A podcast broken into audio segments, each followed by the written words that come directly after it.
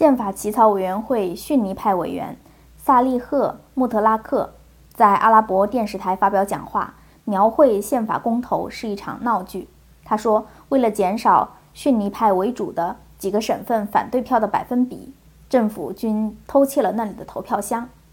人们惊奇地发现，由于在伊拉克发生了广泛的欺诈行为，他们的投票毫无价值。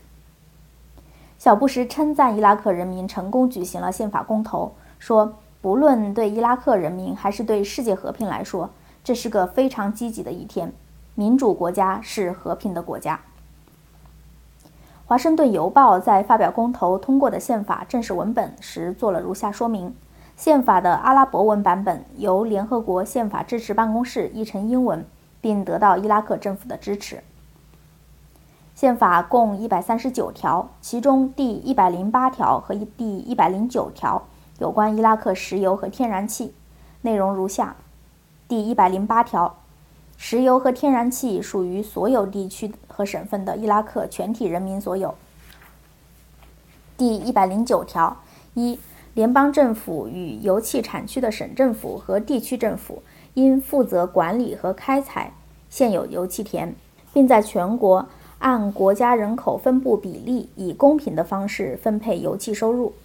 对那些前政府非法剥夺油气资源而受损的地区和之后石油资源遭毁坏的地区，要规定一个具体时间进行油气分配，这是保证不同地区均衡发展的措施。这点由法律规定。二，联邦政府与油气产区的地区政府和省政府应共同制定必要的战略对策，发展油气资源，采用符合市场原则的最先进技术和鼓励招商引资的措施，以实现伊拉克人民的最高利益。这两项条款表述的意图很清晰：第一，剥夺了伊拉克中央政府对全国石油资源的管理权。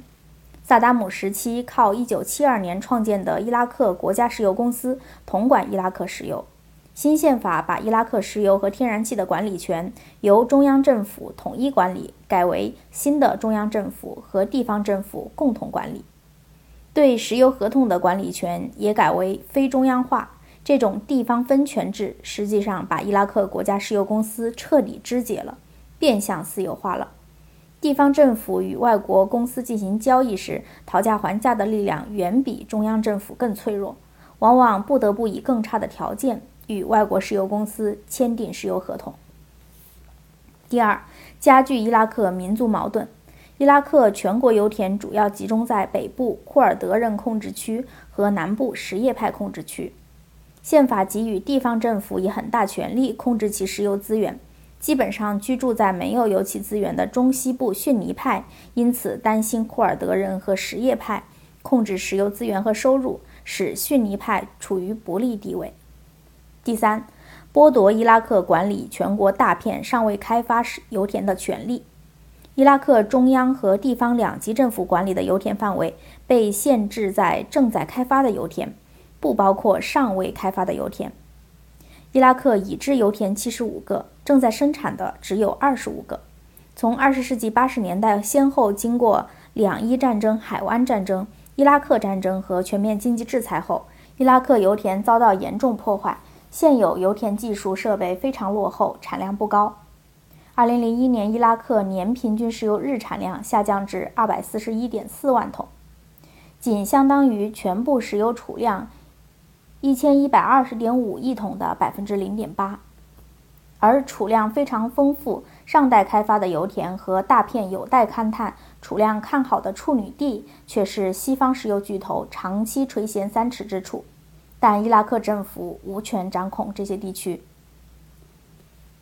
第四，发展伊拉克石油工业的战略性对策包含两层含义：一是引进西方最先进的石油技术。二是向西方石油公司打开伊拉克石油工业大门，允许他们进行投资。西方石油公司带着他们的先进技术和资金进入伊拉克，有助于伊拉克石油工业现代化。关键是更符合他们再次垄断伊拉克石油的愿望。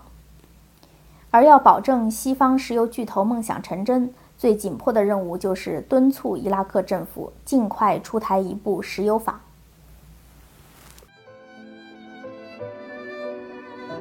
谢谢收听我们下期再会。